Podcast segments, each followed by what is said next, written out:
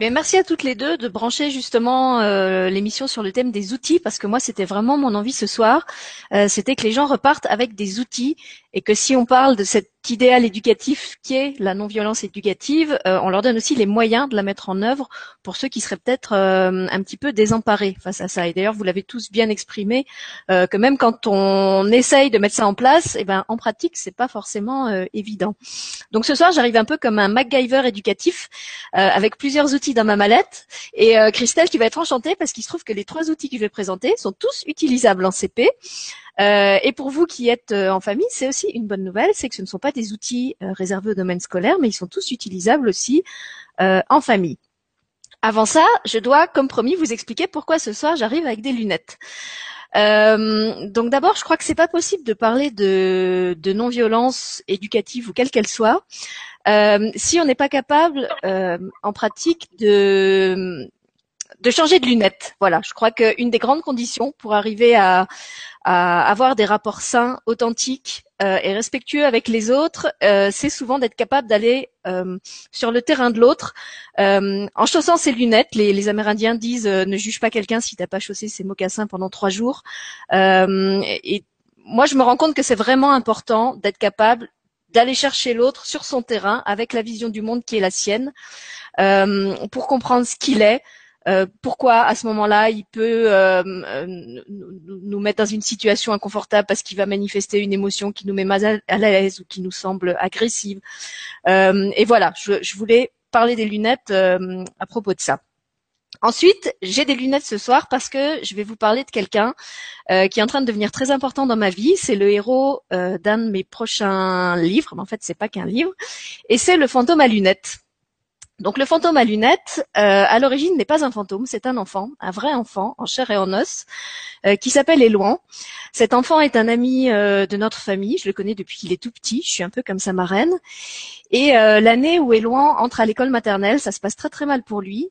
il est justement confronté à beaucoup de violences de toutes sortes, des violences verbales, des violences physiques, presque de la, de la, maltraitance, et ça se passe tellement mal pour lui qu'en fait ses parents sont obligés de le déscolariser euh, il va faire l'école à la maison jusqu'à la fin de la maternelle et il ne pourra réintégrer l'école qu'en primaire euh, dans une autre école avec une, autre structure euh, éducative, une autre enseignante, etc.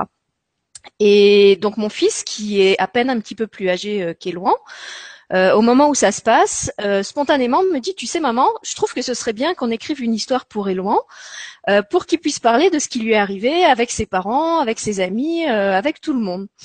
Donc, euh, il me donne ses idées, je prends les miennes, on se met à ficeler une histoire euh, à quatre mains. Euh, il illustre, il fait des dessins au crayon de papier, et puis on bricole un petit ouvrage un peu artisanal avec des, papiers collés, du scotch, tout ça, qu'on envoie à la famille. Et donc le livre remplit son emploi, fait son effet. il y a effectivement un dialogue qui, qui, qui s'ouvre euh, autour du livre entre l'enfant et ses parents. Ça lui permet de faire baliser des choses. Et puis euh, pour moi, en fait, le livre a, accompli sa mission en quelque sorte et je l'oublie euh, en pensant que voilà, on a on a joué notre rôle. Sauf que quelques années plus tard, cette même violence scolaire revient dans ma vie. D'abord à travers une série d'émissions que j'enregistre l'année dernière pour ma chaîne YouTube, avec un collectif qui fait de la prévention. Je vois Marion qui fait un, Marion est intervenue d'ailleurs dans, le cadre de ces émissions. Et euh, voilà, en fait, j'étais entrée en contact avec un collectif qui s'appelle You Are Heroes, qui fait euh, de la prévention et de l'information contre les violences scolaires. Et euh, au début, on devait faire juste une émission. Et finalement, en abordant le sujet, je me suis rendu compte qu'il était tellement complexe, tellement vaste et surtout tellement mal connu que je me suis retrouvée à faire non pas une émission, mais presque une vingtaine euh, de vidéos enregistrées ou en direct euh, avec euh, des, des, des, victimes récentes, anciennes, des familles, euh, des associations, des parents d'élèves. Enfin voilà, on a, on a vraiment beaucoup, beaucoup fait de d'interviews. Et puis, comme la vie fait bien les choses, euh, à ce moment-là, euh, mon propre fils à l'école euh, se retrouve aussi à vivre des violences scolaires. Et là, ben, il y a comme un mouvement de bascule parce que du rôle de témoin qui auditionne des gens, je me retrouve à vivre euh, au quotidien, en fait, tout ce que j'ai entendu, euh, ces personnes que j'ai auditionnées me racontaient. Donc, je, on est confronté, euh, notre famille est confrontée au désarroi, à l'isolement, à la difficulté d'en parler, à pas savoir à qui s'adresser, comment réagir, à l'inertie de l'institution. Euh, voilà. Et donc pour nous, ça se résout bien et relativement rapidement, puisqu'en fait, le, l'enfant qui, qui, était violent envers mon fils, par un coup de chance, change. De, enfin, pour nous, c'était une chance, mais pour là où il va, c'est pas une chance. Change d'école, ce qui fait que mon fils cesse de se faire euh, euh, de se faire maltraiter et que le problème se résout comme ça. Euh, mais finalement, on n'y est pas pour grand-chose. Et euh, là, pour moi, il y a, y a, vraiment comme une prise de conscience où je me dis, euh, voilà, maintenant j'ai pris la mesure de ça. Je me rends compte que ça arrive vraiment partout. Ça arrive dans tous les pays, ça arrive dans tous les niveaux scolaires. Ça arrive même dans notre village, qui est un petit village tranquille, au Luxembourg, qui est un pays où il y a un bon niveau de vie, euh, où, où, tout le monde se connaît, toutes les familles se connaissent. Euh, enfin, c'est vraiment pas la, la, la, grosse école anonyme euh, euh, avec une cour de récréation impossible à surveiller où, où les, enfants se font taper euh, parce qu'il n'y a pas assez de monde pour surveiller. et c'est mon fils à nouveau qui est très inspiré et qui me dit mais tu sais maman, euh, ce fameux euh, livre du fantôme à lunettes qu'on avait fait pour Éloin, ben peut-être qu'on pourrait en faire euh, quelque chose qui pourrait aider d'autres enfants qu'Éloin. Donc on y réfléchit ensemble et ben en fait je lui dis moi je suis ok pour qu'on en fasse un livre plus professionnel si tu veux, mais à ce moment-là L'histoire, on peut la garder comme elle est, mais il faut que tu refasses des illustrations euh, plus professionnelles que ce que tu avais fait à l'époque. Euh, d'abord parce que tu es plus grand, donc tu es plus capable, et aussi parce que euh, tes dessins au crayon de papier, une fois scannés, ils, ils seront pas assez contrastés, et il faut qu'on les fasse autrement. Donc comme à l'époque là, euh, il avait, je crois, 8 ou 8 ou, il devait avoir 9 ans. Euh, il commençait à bien maîtriser le logiciel de dessin, donc il me refait des super illustrations euh, avec le logiciel de dessin. Euh, et puis euh, finalement le projet se développe. On se dit que si on veut parler de ce sujet aussi avec des enfants plus jeunes, ce serait bien qu'on ait un support audio. Euh, donc on a la chance euh, d'avoir dans mes relations José Robichaud, qui est professeur de musique au Québec, qui nous écrit trois magnifiques chansons euh, pour aller avec l'histoire. Donc on, a aussi ce, support chanson. Et puis on décide de faire un audio de l'histoire qu'on a écrite à quatre mains.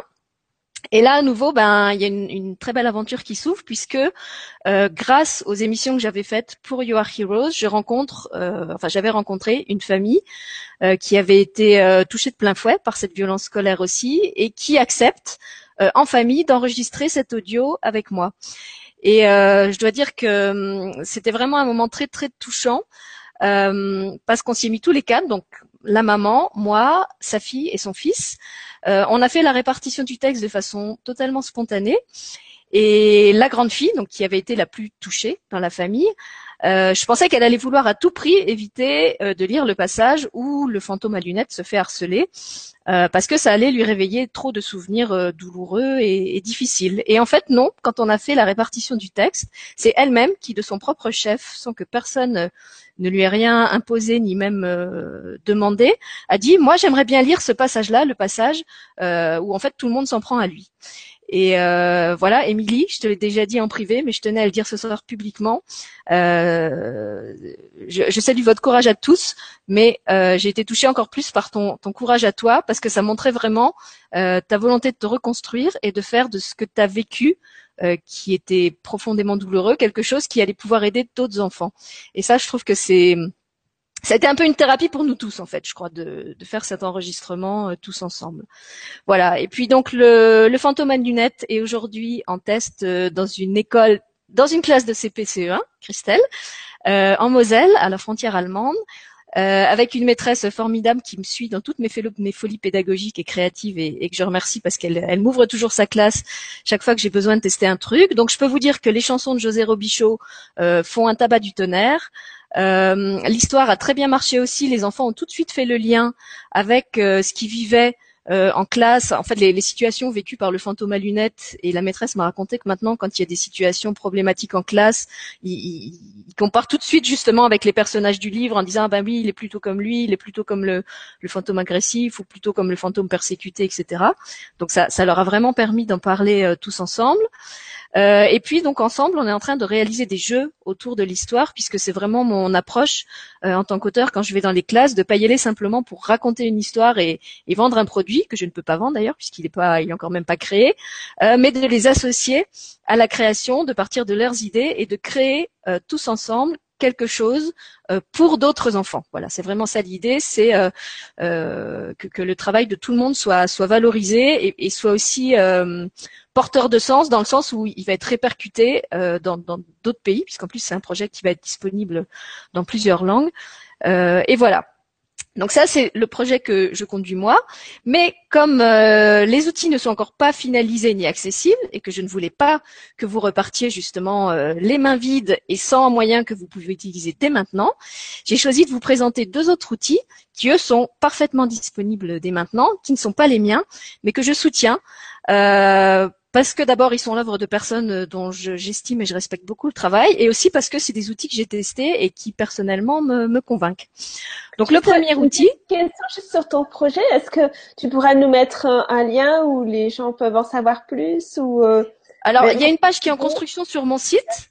Euh, et puis en fait, dès que l'histoire, je pense, sera disponible au moins sous forme de PDF, il y aura peut-être aussi un livre papier. On est en train d'en discuter. Euh, les chansons. En fait, je pense que tout va être disponible à la rentrée prochaine. Mais pour l'instant, euh, ma, déontologie, on va dire, c'est vraiment de le tester d'abord sur le terrain pour voir ce qu'il faudrait encore améliorer. et puis de, de, le finaliser vraiment seulement après en fonction des retours qu'on aura eus. Voilà. Je, je, vous ai bien fait baver.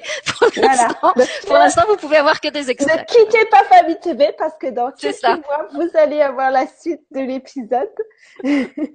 c'est ça, c'est un feuilleton en fait. C'est un feuilleton. Euh, vous pouvez voir euh, dès à présent dans la petite vidéo qu'on a faite pour la journée de la non-violence éducative, euh, un passage où il y a une chanson de José Robichaud et un des dessins voilà, c'est une exclue. Hein. En fait, à part les enfants de, l'école euh, mosellane, personne n'a encore vu ni les dessins, personne n'a entendu les chansons. Euh, donc c'était vraiment une exclue pour euh, pour Famille TV. Pour vous remercier aussi de m'inviter euh, à chaque fois. Et donc effectivement, il y a une illu réalisée par mon fils, euh, et puis il y a une des chansons euh, sur les trois qu'a faites José, sachant que les chansons seront aussi disponibles en karaoké. Donc pour les maîtresses qui souhaitent faire chanter les enfants, euh, par exemple, ça peut être un bon exercice de lecture, hein, de les leur mettre la musique et puis leur demander de lire le texte sur feuille. Donc il y aura, on, a prévu de faire une version karaoké, ça c'est déjà disponible aussi. Voilà. Donc pour ceux que vous pouvez vous procurer dès maintenant, j'ai choisi d'apporter mon soutien à un petit livre qui s'appelle, je vais essayer de vous le montrer bien, Une nouvelle école pour Léo. Donc c'est un petit livre qui est édité par l'ACVS 49, une association locale euh, du côté d'Angers, qui fait aussi de la prévention euh, dans les écoles euh, et de l'aide aux victimes de violences scolaires. Et euh, en fait, si j'ai choisi de soutenir ce livre, c'est parce que euh, d'une part, je trouvais qu'il y avait très peu d'ouvrages pour les tout petits, alors qu'en fait, la violence, elle commence souvent dès la maternelle. Nous, on l'a bien vu avec euh, avec l'histoire d'Éloan. moi, je connaissais la série des Max et Lily, mais à part ça, même si j'ai pas la prétention de tout connaître sur le sujet, je connais peu d'ouvrages vraiment adaptés à des tout petits. Et vraiment, l'histoire de Léo, je peux vous montrer le graphisme, hein, c'est écrit très très gros, donc c'est adapté même à des, à des CP. Je vais faire à nouveau la pub pour, euh, pour Christelle. Et alors il y a un petit mouton, Léo c'est un petit mouton tout trognon, euh, à qui justement il arrive des choses pas très sympas à l'école. Et euh, en plus, Léo est une création d'une jeune lycéenne qui était venue faire un stage dans l'association Manon Bourgeois, euh, qui a fait toutes les illustrations du livre. Et donc, je trouvais que c'était beau aussi d'encourager ce, ce, projet d'une jeune euh, qui voudrait en faire son, son, métier plus tard. Là encore, en fait, c'est une création pas avec des enfants, mais avec une, une jeune fille, une jeune femme, euh, qui a choisi de, de, de s'engager euh, pour pour lutter contre la violence à l'école. Voilà. Donc une nouvelle école pour Léo est disponible auprès de la CVS sur leur page euh, Facebook ou sur leur site et ils vous l'envoient où que vous soyez dans le monde, même si vous êtes euh, à l'étranger, si vous êtes euh, au Québec, il l'envoie partout. Voilà. Donc il y a ce petit livre là et puis les liens, je précise qu'on mettra les liens. Voilà, on mettra les liens peut-être pour tout le monde. Et alors après, donc là, j'ai oublié de préciser que la CVS fait partie du collectif You Are Heroes dont j'ai parlé tout à l'heure. Et ce même collectif édite un superbe jeu de cartes, puisque tu parlais de cartes, euh, Christelle. Donc c'est un jeu de cartes qui s'appelle Valeur en main. Ça se présente comme ça, dans un petit étui euh, tout facile à rentrer euh, dans la poche. D'ailleurs, on a eu des témoignages de gens qui disaient qu'ils le trouvaient tellement bien qu'ils l'emmenaient partout avec eux, même en course. Euh, effectivement, il est très pratique à transporter. Vous pouvez l'emmener euh, dans une salle de médecin euh, si vous avez à occuper vos enfants pendant que vous poirotez, par exemple. Moi, je sais que c'était ma, ma hantise, hein, les salles de médecin. Comment occuper l'enfant dans, dans la salle du médecin? Et voilà, c'est un jeu que j'ai choisi de soutenir pour plein de raisons. Alors, pour pas être trop long, je vais vous en donner juste cinq. D'abord, c'est un jeu coopératif. Je trouve qu'actuellement, on a peu de jeux coopératifs, on a beaucoup de jeux qui sont basés sur la compétition. Euh, là, c'est vraiment un jeu euh, où on est obligé d'échanger des cartes pour gagner, puisqu'il fonctionne sur la, base du jeu des sept familles. Euh, donc c'est un jeu coopératif. Ensuite, c'est un jeu éducatif dans le sens où en y jouant, on apprend plein de choses. D'abord, les enfants apprennent beaucoup de vocabulaire puisque ce sont des familles de valeurs.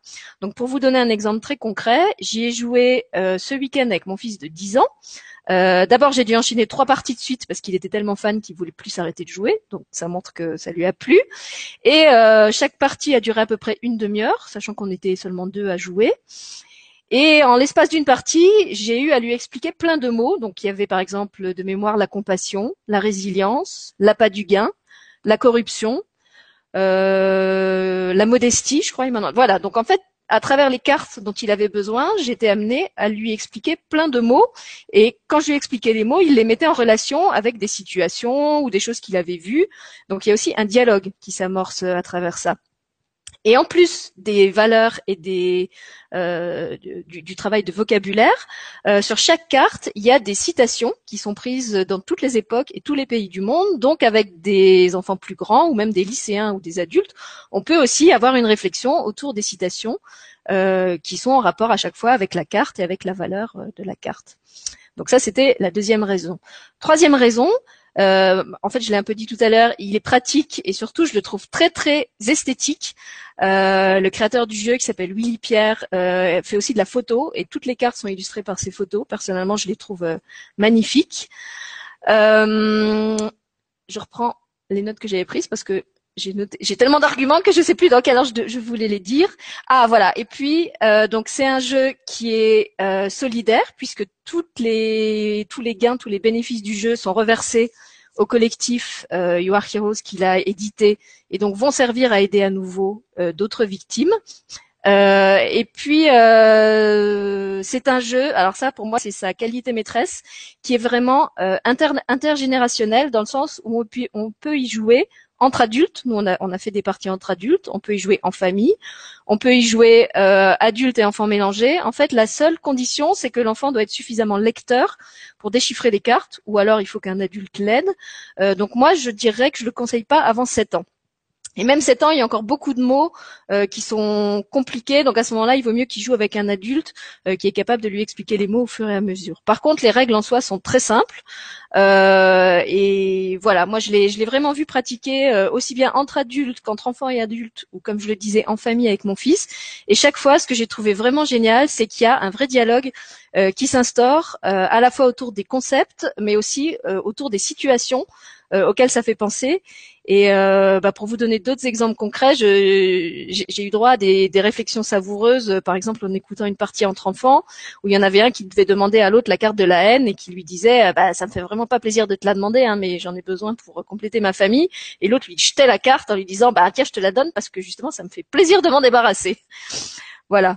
Donc, euh, pour vous donner un, exemple de, des réflexions que, que le jeu peut susciter. Et donc, le jeu, euh, vous pouvez le commander euh, à You Heroes sur leur site. Euh, il coûte 15 euros. Ou il coûte 10 euros si vous si vous en commandez en plus grande quantité si vous êtes une collectivité. C'est vrai quand quand ils l'ont édité, j'avais trouvé que 15 euros pour un jeu de cartes c'était cher et en fait maintenant quand je me rends compte de toutes les possibilités que ce jeu ouvre et aussi de sa qualité esthétique, euh, je me rends compte que finalement, euh, c'est vraiment pas volé parce que les, les 15 euros sont très très largement et très vite amortis. Voilà. Donc au moins ces deux-là, vous pouvez vous les procurer tout de suite. Je donnerai les liens à Florence et puis. Euh, voilà, on mettra le lien aussi. Hein. Voilà. Donc je range ma, ma mallette de MacGyver et euh, je, je, laisse la place. Euh,